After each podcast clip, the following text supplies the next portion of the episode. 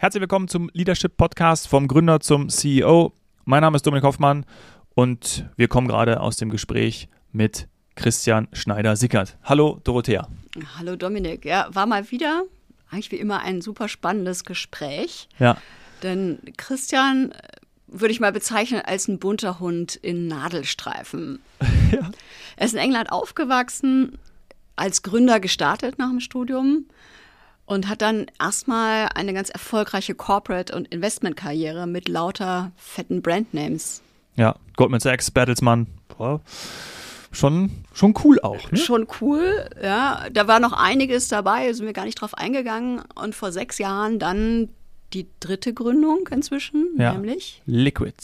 Ja. Liquid. Das Ziel, und das klingt ein bisschen strange, die Digitalisierung, das geht noch, und damit die Demokratisierung des Wealth Managements. Ja, richtig spannendes Thema. Also wirklich auch für auch wieder eine extreme Relevanz da drin, wie ich finde. Ne? Also wie geht man mit seinen Finanzen richtig um? Das erklärt ihr nochmal, wir nehmen jetzt nicht so viel vorweg, auch was zum Beispiel B Corp bedeutet. Ja? Mhm. Lasst mal, freut euch auf das Thema, weil das ist wirklich, wirklich cool, wie man dann auch nachhaltig mit der Finanzwelt und mit seinen eigenen Finanzen umgehen kann und wie man in so einem Feld, was sonst kaum elitärer sein kann, ja. ein wirklich nachhaltig missionsgetriebenes Unternehmen bauen kann.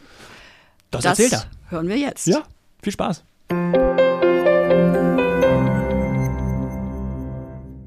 Christian, herzlich willkommen im Leadership Podcast bei Dorothea und mir. Hallo. Hallo. Hallo Christian, wunderbar, dass wir dich hier haben. Ähm, ich freue mich schon, oder wir freuen uns schon sehr auf das Gespräch. Ja.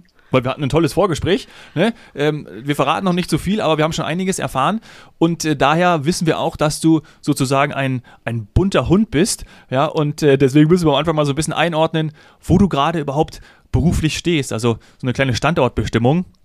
Was machst du gerade, Christian? Ich bin der, ich bin der Gründer und äh, CEO von Liquid. Ähm, was äh, wir machen, da sprechen wir wahrscheinlich auch noch ein bisschen drüber, ist ähm, ähm, digitale Vermögensverwaltung, digitales Wealth Management.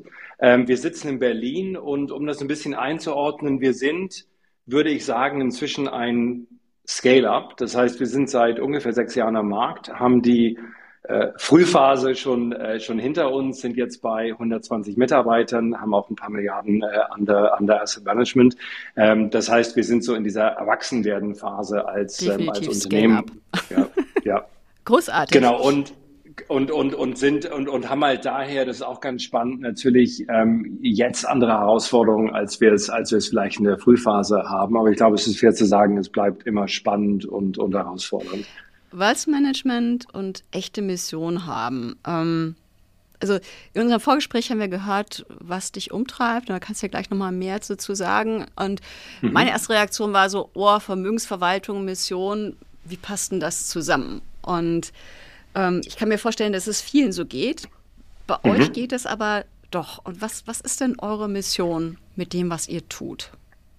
Ja, ich glaube, es, es geht nicht nur, sondern es ist auch ganz ehrlich das, was mich persönlich natürlich motiviert hat, das ähm, überhaupt anzufangen. Ich komme ja nicht aus dem Wealth Management Bereich und ähm, ähm, die Mission äh, basiert im Grunde genommen auf ein, zwei äh, Kernhypothesen oder auch Kernerfahrungen, die ich auch privat gehabt habe. Also die erste ist, dass ähm, ich aus eigener Erfahrung, aber auch aus dem Freundeskreis weiß, dass viele Unternehmer, Gestalter, Macher, wenn wir es mal so nennen, die in ihren Bereichen, sei das als Arzt, als Anwalt, als Kreativer, als Unternehmer, als was auch immer, sehr erfolgreich und sehr anspruchsvoll sind, ähm, bei ihren eigenen Finanzen oft faule oder zweiklassige Kompromisse ja. eingehen. Ja, und das ist ein bisschen meine Beobachtung und ich habe das wirklich auch im eigenen Leib erfahren. Ähm, das sind Leute, die ganz, ganz toll sind. Sie haben wahrscheinlich etwas mehr oder haben mehr als der Durchschnitt, was, was das Vermögen angeht, was aber für sie überhaupt kein Selbstzweck ist, sondern im Grunde genommen das Ergebnis darf, davon, dass sie sich mhm. in ihrem Bereich, was immer der auch sein mag, einfach ähm, richtig ins Zeug legen und da auch ähm, das eine oder andere erreichen. Ähm, also das ist so und, und, und, und die Mission ist im ersten Teil darauf basierend, dass ähm, diesen Leuten ähm, auf jeden Fall geholfen werden kann, geholfen werden muss, wenn es um die äh, Geldanlage geht, weil sie anders als in vielen anderen Bereichen ihres Lebens, sie sind an sich selbst extrem anspruchsvoll, sie sind wahrscheinlich an ihren Zahnarzt und an ihr E-Bike extrem äh, anspruchsvoll. Aber wenn es um die Geldanlage geht, machen sie ähm, halt immer noch Sachen, die nicht ganz dem hohen Anspruch entsprechen, den sie mhm. in vielen anderen Bereichen ihres Lebens haben. Und, und was wir für diese Zielgruppe machen möchten, ist, wir möchten dieser Zielgruppe möglich machen, ähm, genau so zu investieren und Zugang zu denselben Möglichkeiten zu haben, ähm, die bisher nur sehr, sehr großen Vermögen, also deutlich größeren Vermögen, zum Beispiel in einem Family Office oder in einer großen Privatbank ähm, offen gestanden haben. Und was so der zweite Teil der Mission da dann ist, ist zu sagen, natürlich gibt es beim Investieren, äh, bei der Geldanlage immer tausend verschiedene Meinungen zu jedem Thema, mhm. aber es gibt im Kern schon einen richtigen professionellen Weg, sein Geld anzulegen, beziehungsweise es gibt einige Grundprinzipien, die man bei der Geldanlage ähm, anwenden sollte, die jeder professionelle Investor, jedes Family Office anwendet. Ähm, und wir möchten ähm, die, die aber in der Praxis nicht immer ganz leicht umzusetzen sind. Und wir möchten im Grunde genommen unsere Zielgruppe, das heißt diesen Gestaltern, Machern, Unternehmern, ähm, möglich machen, nach diesen Prinzipien, mit diesen Prinzipien zu investieren. Und das ist eine Sache, wenn wir auf die Mission schauen, ähm, wo ich auch äh, persönlich sehr, ähm, sehr emotional engagiert bin, weil ich glaube wirklich, ähm, dass es wichtig ist, ähm, diesen, äh, äh, diesen Leuten, die für unsere Gesellschaft, für unsere Zukunft ja äh, wirklich wichtig sind, ähm, dort zu helfen, ähm, nicht einfach ihr Geld zu vermehren, sondern im Grunde genommen ähm, sie einerseits zu entlasten bei der Geldanlage, dass sie mhm. mehr Zeit für das haben, was sie wirklich gerne machen, was sie wirklich gut machen, und auf der anderen Seite aber natürlich auch rein finanziell ähm, ihre ähm, ihre ähm, finanziellen Mittel zu sichern oder zu vermehren, damit sie dann mehr von dem machen können, was sie mit großer mhm. Passion gerne machen. Und wir merken das also immer in Kundengesprächen. Geld ist für, für, für diese Menschen kein Selbstzweck. Das ist auch kein Luxusgut, sondern es geht in fast allen Fällen darum, dass Geld für sie eine Möglichkeit ist, einfach die Freiheit zu haben, das zu machen, was sie gerne ja, machen. Ein Enabler. Ein ja. echter Enabler. Was ich spannend finde bei dem, was du erzählst, da steckt für mich ganz viel auch, ich sag mal, klingt schräg, Erziehung dabei, Erziehung zu anderen Verhältnis zu Geld. Und ähm, mhm. ich finde das total spannend, das auch in Deutschland zu erleben bei Gründern. Äh, ich bin großer Fan, Fan eines ähm, ja, Gründercoaches aus den USA, Jerry Colonda, äh, der mhm. sehr reflektiert arbeitet, geht sehr viel um, um das Menschliche in der Führung. Und der hat ein Buch rausgebracht, Reboot. Und das ist echt amerikanisch, weil das erste Kapitel geht nur darum, was ist dein Verhältnis zu Geld? Und mhm. Geld verdienen und Geld mhm. anlegen. Mhm. mhm. Und ähm, das würde man in Deutschland ja nie machen. Ja. ja. Und dieses, dieses bewusste, ja, ich schaffe da etwas, mit dem ich dann, also ich schaffe Geld und ich gehe damit bewusst um und kann das damit sozusagen im Guten vermehren. Ähm, ich glaube, das ist auch ein Stück weit Gelderziehung. Wie, wie weit erlebst du, ja. dass wir da hinten dran sind? Nein. Ab, abs absolut. Und, und ich meine, wo, wo soll die Erziehung danach herkommen? Ja, ich meine, ja. wir lernen es ja nicht in der Schule, wir lernen es nicht in der Uni. Ich meine, selbst, selbst wenn du Wirtschaftswissenschaften studiert, ist es ja meistens, äh, ist es ja meistens auf einem ganz anderen Level. Ja, und ich glaube, was dann passiert ist, wir kriegen dann ähm, ähm, oft indirekt, glaube ich, ähm, falsche Grundannahmen irgendwie mitgegeben als Teil unserer Erziehung, als Teil unseres, äh, mhm. unseres Erwachsenwerdens, ähm, die uns dann immer wieder zu ähm, Fehlverhalten verleiten einerseits. Ich glaube, ein anderer Punkt ist es bei der Geldanlage halt die ähm, die natürliche menschliche Psychologie dich oft so ein bisschen in die falsche Richtung äh, drückt. Ja, also mhm. Thema Aktionismus zum Beispiel, wenn's, äh, äh, wenn man in sein Aktienportfolio schaut und das ist heute weniger als gestern, dann ist irgendwie der intrinsische Drang, da irgendwas zu tun. Natürlich gerade bei diesen Gestaltern und Unternehmern, die eigentlich gewöhnt sind, die Welt zu kontrollieren, äh, ist dieser Drang extrem hoch, ist aber oft inhaltlich genau das Falsche. Ja, und wichtig ist, glaube ich, dass es absolut unabhängig davon, wie toll, wie erfolgreich, wie smart diese Leute sonst sind. Also es ist nicht so, dass man sagen kann, jemand, der beruflich in Bereich X erfolgreich ist, ist automatisch versierter, was das Anlegen angeht. Mhm. Woher soll es denn kommen? Ich meine, wenn ich ein toller Architekt bin, bin ich ein toller Architekt. Nee. Ja, ja, Und, und ich fand es sehr spannend, dass du viele äh, letztlich soziale, menschliche Berufe mit Medizinern und, und kreative Be Berufe nanntest. Ich erlebe das auch bei meinen Coaches aus diesen Bereichen, äh, dass dann noch Glaubenssätze dazu kommen, die sehr viel damit zu tun haben. Ich kann nicht gut mit Geld. Geld ist auch so ein bisschen eher böse, verhindert mhm. Kreativität. Mhm. Und mhm. ich glaube, da sind ganz viele Glaubenssätze zu brechen, die sagen, wenn man die nicht bricht, kann man auch schlecht Geld anlegen, weil dann macht man es zur self-fulfilling prophecy, dass es halt nicht gut ist. Ja. ja. Ja, ja, und ich glaube, das sitzt auch in Deutschland relativ äh, fest. Ich habe neulich ein super interessantes Gespräch mit einem Professor in Zürich äh, geführt, der eher so im Behavioral Finance Bereich ist, also der, im psychologischen Teil des Anlegens. Und seine Hypothese war, dass in Deutschland ähm, gerade so Themen wie Börse, Aktien ähm, immer noch so ein bisschen negativ belegt sind. Mm. Ja, und dass man, dass man wirklich denkt, uh, dann bin ich ja Kapitalist, uh, dann, dann, dann gehe ich ja ins Casino. und ich glaube, das sind, das sind ähm, Riesen, das sind Riesenbremser. Riesenbremser. Ja, das heißt, es geht vor allem ja dann auch um einen besseren Morgen, ne? also um, um Verantwortung zu übernehmen, auch um, um Nachhaltigkeit. Und äh, da sind wir im Vorgespräch, was wir drei geführt haben, auch dazu gekommen, ähm, dass ihr ja zu B Corp geworden seid. Vielleicht erzählst du darüber mal was, weil es geht ja genau in diese Richtung. Ja, und das ist, das ist im, im Finanzbereich, also ich weiß nicht, ob die, ähm, ob, ob B Corp ähm, bei euren äh, ja, sagen wir es nochmal kurz, erklär es nochmal kurz. Genau, also eine B Corp ist im Grunde genommen eine, äh, ein, ein amerikanisches ähm, Not-for-Profit, eine, eine äh, Bewegung, die gibt es seit 2006 und die hat sich zum Ziel gesetzt, dass sie For-Profit-Unternehmen ähm, helfen, sich ähm, verantwortungsbewusster und nachhaltiger aufzustellen. Und, und ähm, ähm, deren Kernprinzip ist im Grunde genommen diese Triple Bottom Line, dass man also nicht nur ähm, als, als Unternehmen auf den Gewinn schaut, dass man, sondern auch schaut, was tut man für Umwelt und, ähm, und ähm, die Gesellschaft. Und ja. ähm, eine ganz, eine ganz tolle, eine ganz tolle ähm, Organisation eigentlich. Ähm, früher ähm, B-Corps waren zum Beispiel Patagonia oder Ben mhm. Jerry's oder auch der Guardian, also die englische Zeitung. Also relativ ähm, unterschiedliche Bereiche, aber wie gesagt, alle for profit. Und das Ziel der, der B Corp ist, ähm, dich dabei zu unterstützen, ähm, nicht nur einmal nachhaltig äh, äh, äh zu sein, sondern vor allen Dingen über Zeit nachhaltiger zu werden. Ja?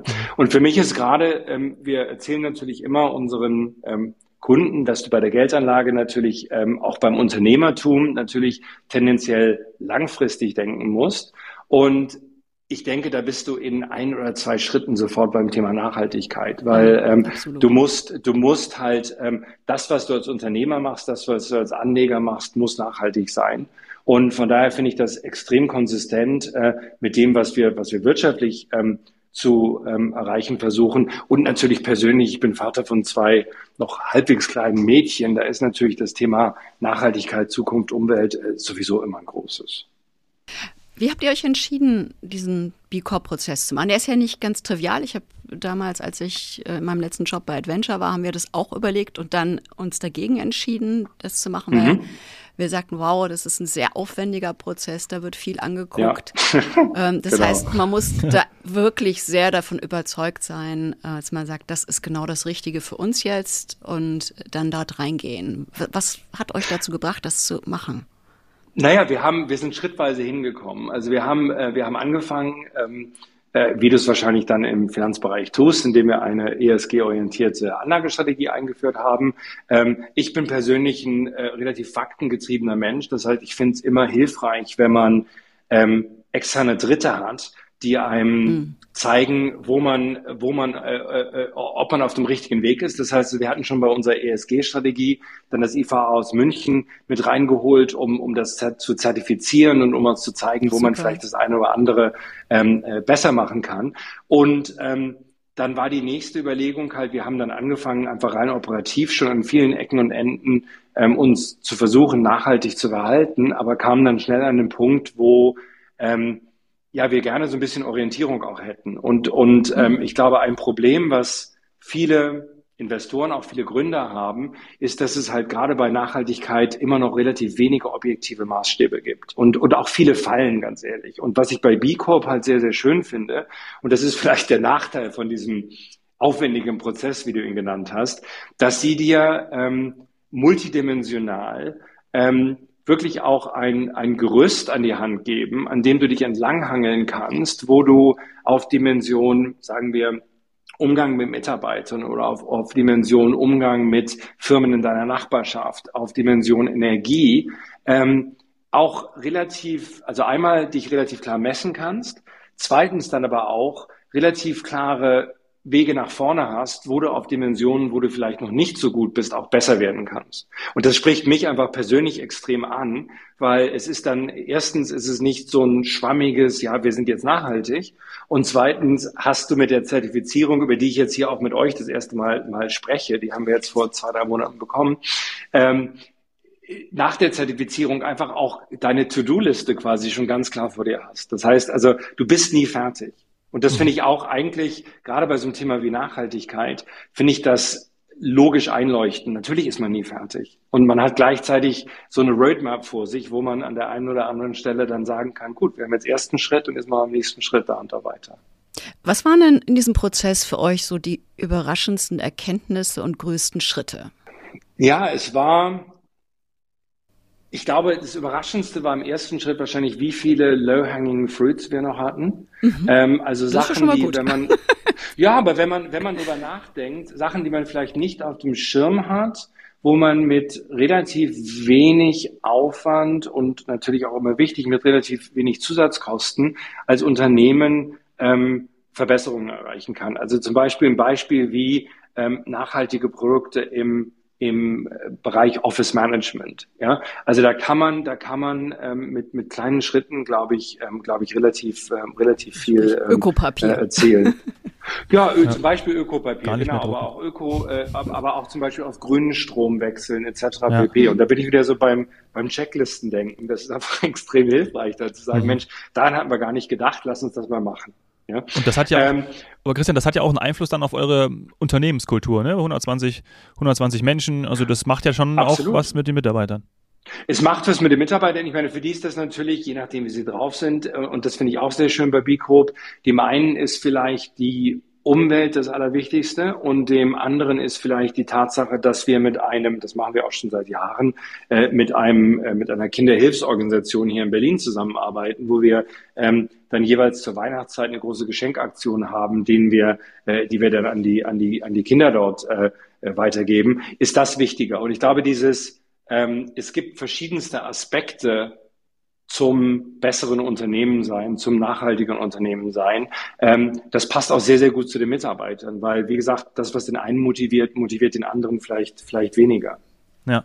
Hatte das auch einen Einfluss, äh, das Verfahren auf eure Art zu führen, ähm, anders Fragen zu stellen? Naja, wir haben sowieso bei der Führung ein, ähm, einen relativ wertegetriebenen Ansatz. Also wir haben, mhm. äh, wir haben vier, wir haben vier Unternehmenswerte, die wir ähm, nicht nur an der Wand hängen haben, sondern die wir halt auch in der ähm, mhm. in, in den regelmäßigen Review. ja. ja, ja, vor allen Dingen in den Regel, ja, Herzen ist schön, aber ich glaube in den regelmäßigen Review-Prozessen, ähm, ja. die auch zu reflektieren, ist, glaube ich, fast noch wichtiger. Also dass man wirklich auch dann sagt, ähm, ähm, guck mal, äh, dein Output ist vielleicht äh, sehr, sehr gut, aber auf dem und dem mhm. Unternehmenswert ähm, hast du dich vielleicht, ähm, hast du vielleicht noch Optimierungspotenzial. Also wir, wir haben, wir haben diese vier Werte, die sind bei uns ähm, Own it, also Ownership, dann das Thema Furiously Curious, extrem wichtig, also dass wir immer wieder hinterfragen, wie wir Sachen machen und ob man Sachen vielleicht nicht besser machen kann. Ähm, wir haben natürlich, beziehungsweise im Finanzbereich leider vielleicht nicht so natürlich, äh, Client First. Das heißt also, dass wir in der, äh, dass, dass wir immer aus der, aus der Kundenperspektive denken müssen. Und dann haben wir auch WeQ, also Q basierend auf dem, auf dem Liquid Q, mhm. ähm, dass wir einfach sagen, wir haben Aufgaben, die, ähm, die oft von einzelnen Teams nicht alleine gelöst werden können, sondern die, die brauchen das Zusammenkommen von verschiedenen ähm,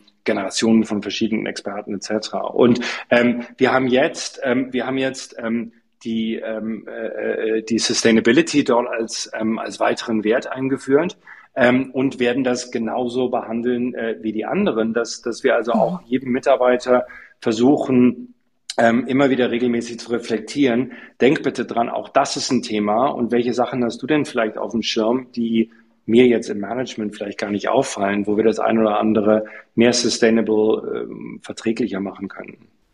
Ja, und du hast ja auch schon Erfahrung gesammelt im Bereich Führung, denn Liquid ist ja nicht deine erste Gründung.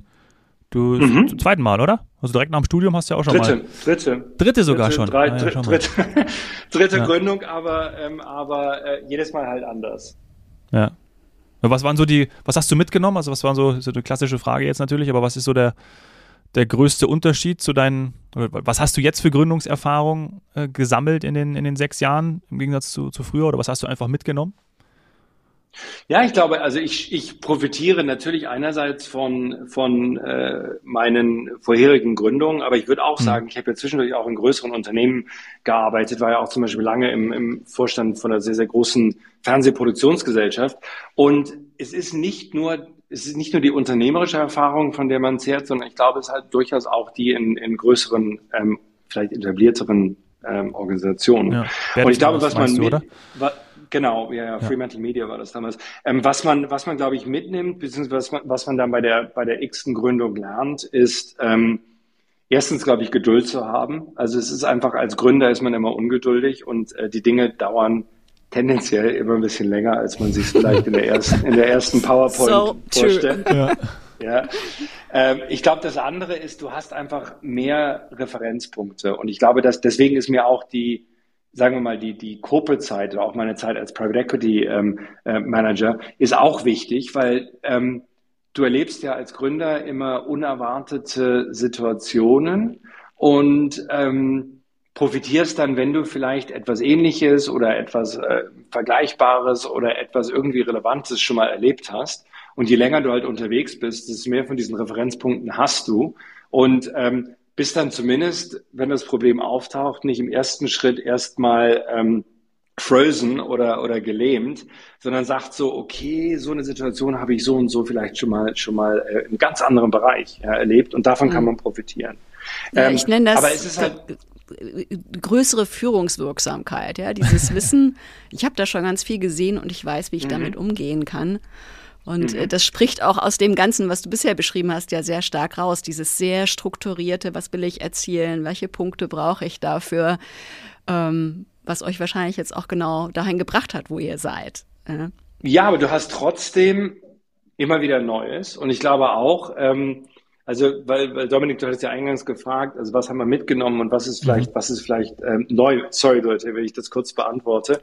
Ja. Ähm, die, also was einen großen Unterschied jetzt im aktuellen Setup macht, und das ist vielleicht auch ähm, nicht überraschend, ist, dass es mein erstes Venture-finanziertes Unternehmen ist. Das heißt, du hast ähm, auf einmal ähm, Investoren an Bord. Das ist toll, weil sie dir möglich machen, das zu machen, was du machen möchtest. Erhöht aber natürlich auch den, auch den Druck generell, also äh, der ja auf dem Gründer sowieso schon relativ hoch ist und auf dem Team schon relativ hoch ist. Ähm, wir haben jetzt, oder ich habe jetzt das erste Mal hier eine ähm, Technologiekomponente.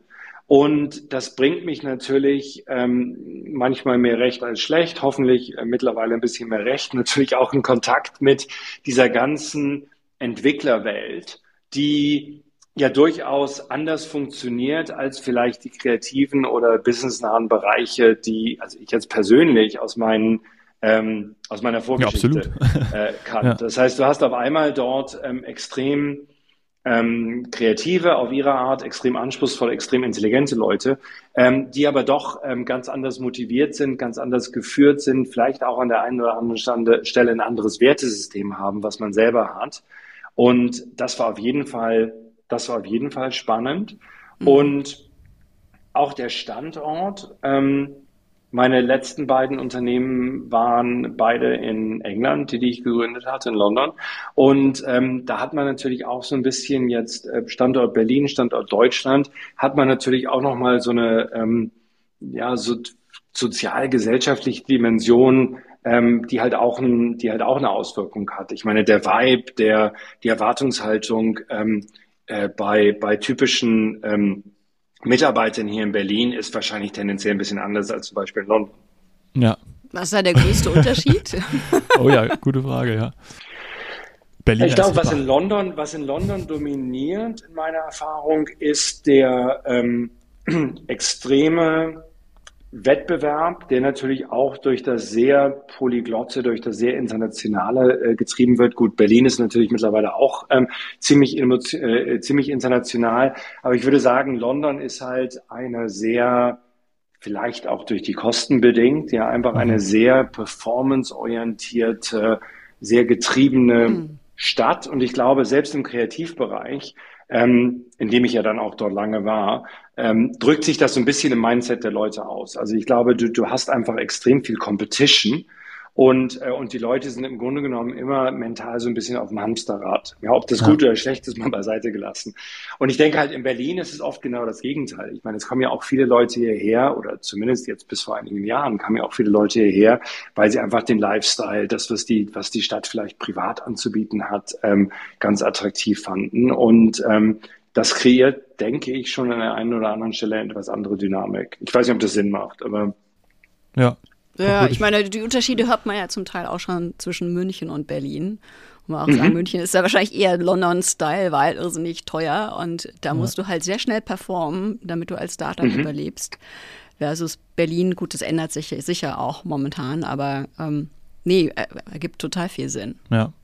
Es ist gar nicht aber mal als Unternehmen, ich denke auch so auf Mitarbeiterebene. Ja, also ja, ich glaube, total ähm, menschlich. Du hast einfach, du hast einfach im Alltag, wenn ich so überlege, und ich meine, das ist ja in, in München äh, schon nicht gut. In London ist es noch extremer. Du hast einfach, ähm, egal in welchem Bereich du bist, du hast einfach allein bedingt durch die Kosten, glaube ich, einen extremen Performance-Druck. Ja? ja? Ich meine, du, du, du, äh, du musst irgendwie am Laufen bleiben, damit du überhaupt leisten kannst, in dieser Stadt zu bleiben. Und das ist ja hier in Berlin, gut, wird jetzt auch anders, aber es ist natürlich traditionell weniger ein Thema gewesen. Ja. Aber ist es denn jetzt da, wo du gerade bist, ist es das Business, ist das das Business, mit dem du alt werden möchtest? Kannst du das jetzt schon sagen?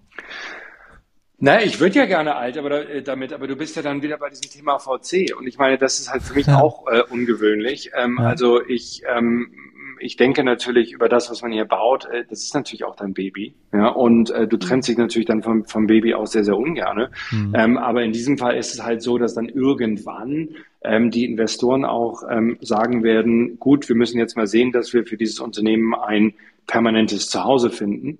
Und ähm, das ist halt eine Dynamik, die ich in den in den anderen äh, Geschäften, äh, in denen ich war, beziehungsweise andere Unternehmen, die ich gegründet hatte, in dem ähm, Sinne nicht hatte. Auf der anderen Seite habe ich diese Unternehmen ja dann letztendlich auch ähm, verkauft in beiden Fällen.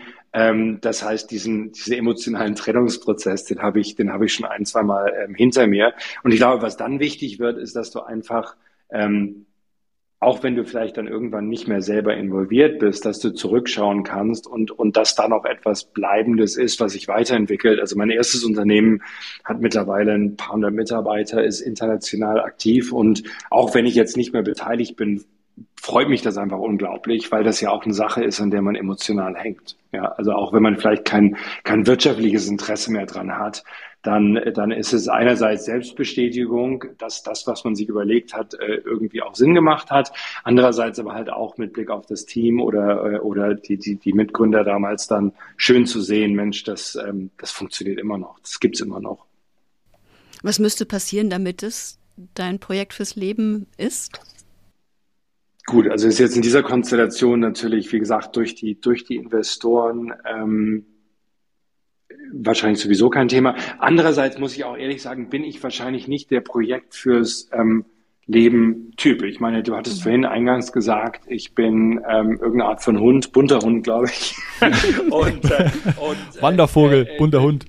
Butter, Butterhund, schräger Vogel, was auch immer. Aber es ist, glaube ich, durchaus ja, ich meine, man muss ja, ich glaube auch so ein bisschen an revealed äh, preferences äh, in, in, in, in, in Entwicklungen von Leuten. Und ähm, offensichtlich, auch wenn ich jetzt halbwegs ob objektiv auf mich selbst schaue, bin ich ja ein Typ, der alle x Jahre und ob x nun fünf oder zehn oder 15 ist, aber ein Typ, der alle x Jahre auch mal wieder was anderes macht. Also ich hatte zum Beispiel in meiner Zeit nach der Uni und auch mit meinem ersten Unternehmen war ich sehr in Emerging Markets, also in, in ähm, im, im Nahen Osten vor allen Dingen auch unterwegs. Mit dem Bereich habe ich aktuell gar nichts mehr zu tun. Und das war ganz toll, das gemacht zu haben. Aber es gab dann ja offensichtlich irgendwann auch einen Punkt, wo ich gesagt habe, das war jetzt eine tolle, spannende Phase. Jetzt muss es die nächste spannende Phase geben. Und ich glaube, so ein bisschen bin ich so auch ähm, strukturiert, dass man mit extremem Fokus, mit extremer Passion halt an einem Thema für einen Lebensabschnitt arbeitet und, und, und dann irgendwann aber auch sagt, Mensch, jetzt nehme ich die tollen Sachen, die ich da gelernt habe, mit und wende sie im nächsten Schritt vielleicht im ganz anderen Bereich an. Hm. Ja. Weil ich das eine spannende Kombination finde, weil meine, wir beschäftigen uns ja hier viel mit dieser Reise vom Gründer zum CEO. Und das klingt jetzt eher sozusagen nach dem so Modell Serial Founder, ja, immer wieder was Neues, was oft damit zusammenhängt, dass man nicht in die Skalierung rein will. Was ich total spannend finde bei dir ist gerade diese Kombination. Ja, ich weiß, dass ich immer wieder was Neues auch brauche und den Kick und, und wechsel dann, aber gleichzeitig will ich Unternehmen schaffen und bin stolz auf Unternehmen, die wirklich auch nach mir noch wirklich nachhaltig weiter wachsen. Ja. Und ähm, diese Kombination ist dann natürlich trotzdem tragfähig für das Unternehmen, was du Absolut. schaffst. Ja. Ich glaube, es ist eine Frage von dem, was dich motiviert. Und ich meine, ich habe das auch mal mit einem Coach ähm, vor, vor ein paar Jahren mal relativ ähm, detailliert mir angeschaut. Und ich glaube, was mich im Kern motiviert, ist einfach ähm, Veränderungen zu schaffen, etwas Neues zu schaffen. Und ich glaube, das kannst du in verschiedensten Umfällen, Umfeldern machen. Und ich muss fairerweise sagen, das kann man auch, wenn man das richtige Unternehmen findet, glaube ich, auch in bestehenden Unternehmen äh, machen. Also ich meine, ich habe in meiner Zeit bei, ähm, bei Fremantle, ist wie gesagt das Unternehmen, was Deutschland sucht den Superstar und American Idol und was es nicht alles produziert.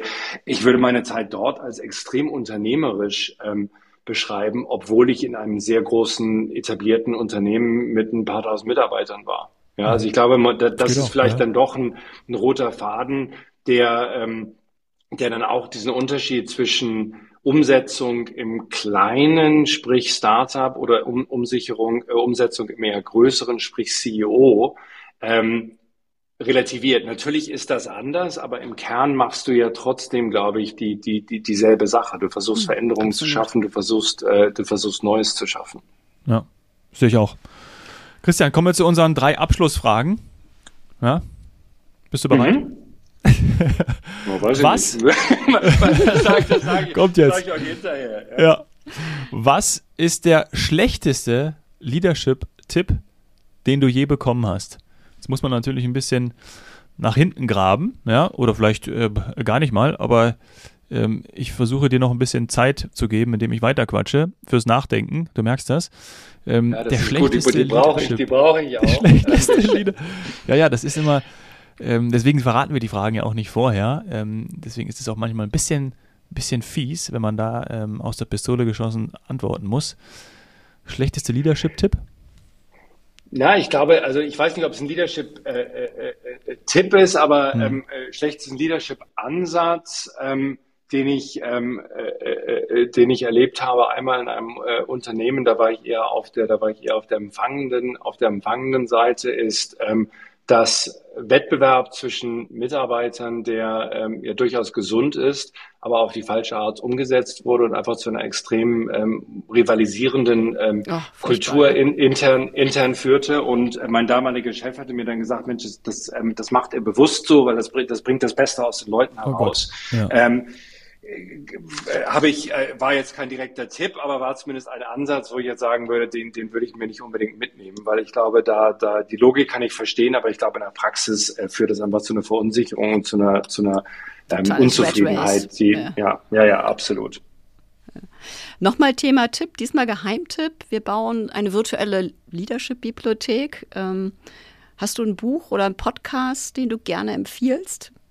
Ich höre extrem viele Podcasts, bin kein Leadership, ähm, bin kein Leadership ähm, ähm, Fanatiker in dem Sinne. Ähm, was ich aber extrem wichtig finde und was ich auch ähm, auch ähm, jüngeren Leadern immer äh, mitgebe, ist, glaube ich, einfach das Thema breit interessiert bleiben. Also ich höre sehr viele politische, sehr viele ähm, historische Podcasts auch und das ist jetzt vielleicht ein bisschen eine quere Antwort, aber ich glaube gerade ähm, als Leader ist Perspektive äh, vielleicht nicht selber zu haben, aber auch sich Perspektiven extern zu holen, extrem wichtig. Und, und ich versuche auch meine teilweise jüngeren Führungskräfte hier ähm, immer zu animieren, also wirklich auch ähm, breit zu denken, sich nicht zu sehr zum Spezialisten im eigenen Bereich oder auch im, ähm, auch im ähm, äh, eigenen Umfeld zu machen, sondern mhm. wirklich, ähm, wirklich breiter zu denken. Also das, das wäre, das, das wäre ein Tipp. Und sonst mhm. vielleicht, ähm, äh, enger, enger an unserem, ähm, an, an, an unserem ähm, Bereich ähm, gibt es, ich weiß nicht, ob dir ähm, Ray Dalio etwas sagt von mhm, Bridgewater. Mhm, ähm, ja. Der hat, ähm, der hat äh, äh, meines Erachtens ähm, auch äh, mit, mit seinen äh, Publikationen, gerade also Life and Work, auch ähm, wirklich jetzt mal konkreter ein paar sehr interessante Ansätze beim, äh, beim, beim Leadership, die, die gerade im Finanzbereich auch relevant sind. Ja, super. Ja. Life and Work haben wir noch nicht gehabt. Ja. Insofern ein echter Geheimtipp. Und ja, ich bin völlig bei dir. Diese breite Perspektive, wenn wir führen, müssen wir mit so vielen Menschen umgehen können, ähm, dass wenn wir nur einseitig sind, ähm, das nicht funktionieren kann. Und ähm, da insofern glaube ich, dass das auch ein sehr guter Tipp ist, den du wahrscheinlich auch im First-Time-Leader mitgeben würdest, oder? Genau, das ist nämlich unsere letzte Frage, die hast du schon beantwortet. Ja? Was würdest du einem First-Time-Leader ja. mitgeben? Offenheit. Ähm, Finde ich total cool. Ähm, Perspektivwechsel, äh, Blickwinkel einzunehmen. Ähm, ja. Ja, Offenheit und Breite. Also ich meine, das ja. sehe ich gerade bei, bei vielen, bei vielen Young, äh, Young, äh, Young Leaders oder bei vielen High Performers ähm, sehe ich oft sehr, sehr geradlinige und auch durchaus beeindruckende ähm, Lebensläufe. Also quasi Top-Abi und dann ähm, irgendwo Wirtschaftswissen studiert und dann ähm, jedes Praktikum bei McKinsey oder Goldman Sachs oder was weiß ich nicht. Und das ist toll. Aber ich würde immer auf die Breite, auf den Perspektivwechsel, auf die andere Perspektive achten und ähm, denke bei denen oder sage auch bei denen dann manchmal, Mensch, mach doch jetzt mal ähm, zumindest zeitweise etwas in einem ganz anderen Bereich, weil ich glaube, die, die dann aus anderen Perspektiven, aus anderen Erfahrungen zu schöpfen, macht dich vielleicht in deinem eigenen Bereich langfristig dann, dann besser und stärker. Also das, das, das ja. wäre vielleicht nur ein, den ich draufgeben, draufgeben würde. Ja. Großartig. Genial. Na super. Christian, hat uns äh, sehr viel Spaß gemacht. War wirklich super mit dir. Danke, dass du dir die Zeit genommen hast. Und ähm, mal, mal schauen, weil wir werden ja, haben wir jetzt gerade festgestellt, du wirst ja wahrscheinlich irgendwann anders nochmal äh, oder was Neues machen und dann werden wir bestimmt auf jeden Fall nochmal sprechen. Also die Anleitung sprechen wir direkt mal aus, wenn du Lust ja. hast. Erstmal gibt es ja noch einiges zu tun. Vielen, vielen Dank. nee, also vielen Dank, tolle Runde. Ja. Ähm, ja, danke, danke. und bis bald. Tschüss. Tschüss.